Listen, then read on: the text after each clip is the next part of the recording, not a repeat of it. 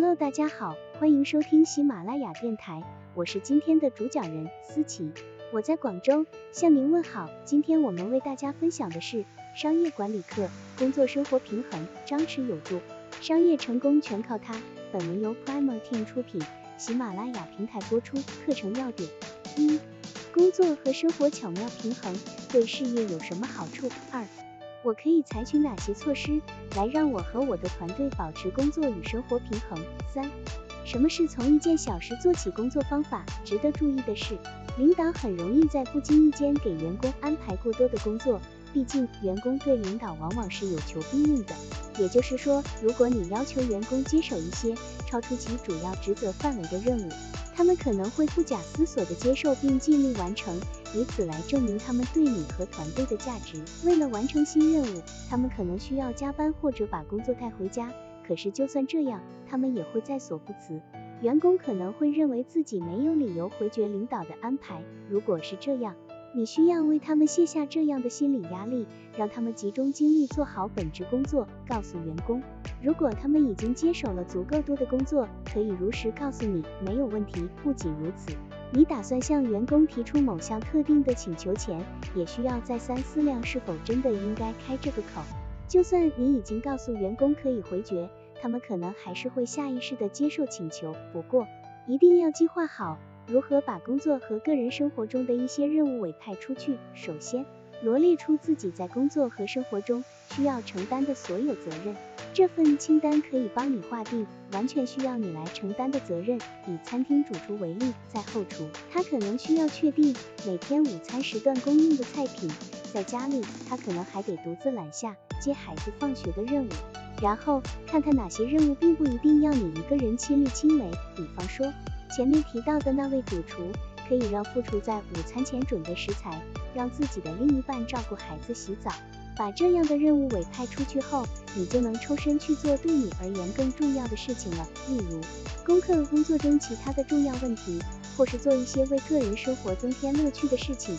就拿这位主厨来说吧，他让副厨张罗午餐的准备工作，自己就可以腾出时间琢磨新式创意菜品了。而且他可以趁着孩子洗澡的间隙静心冥想，驱赶一天的压力。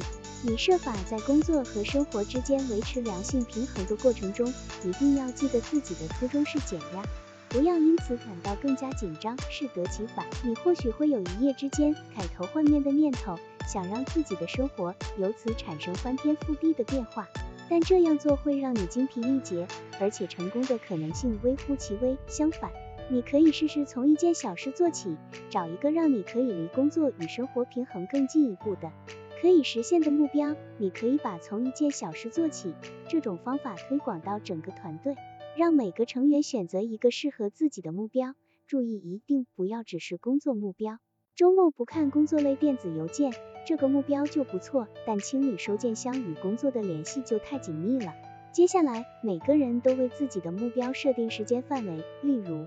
我要在接下来的三个月里休一个两周的长假。我一周要有两天晚上六点下班去上法语课。我要在每天晚上九点以后关掉手机。团队员可以彼此分享各自的目标，并找人定期监督，看他们是否达到了目标。管理者甚至可以找一名员工监督他们达成个人目标。除了团队成员，你还可以与生活中的其他人，例如朋友、家人以及任何能帮助你实现目标的人。分享从一件小事做起这个方法，你的目标越公开越好。让我们来列一个清单，随时提醒你在工作中要避免哪些事项，才能实现生活工作平衡。需要避免的事项清单：一、在下班后或是周末查看了工作上的电子邮件；二、在下班后或是周末发送了工作上的电子邮件；三、因为工作取消了与朋友或家人的计划；四、在工位上吃了午餐；五。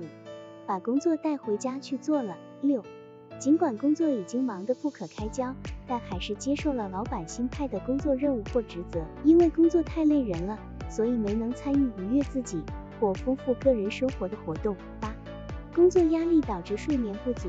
你已经列好工作生活平衡清单，你可以借助于这份清单，开动脑筋想想看可以从哪些地方入手，践行从一件小事做起这个方法。离你的工作生活平衡更进一步。结语总结：提升工作效率，拒绝过多的工作，你会有更多时间开展自己的爱好，从而达到工作生活平衡，形成良性循环。快来参照清单，看看自己哪里还做得不够好，不断改进吧。好了，以上知识就是我们今天所分享的内容。如果你也觉得文章对你有所帮助，那么请订阅本专辑，让我们偷偷的学习，一起进步吧。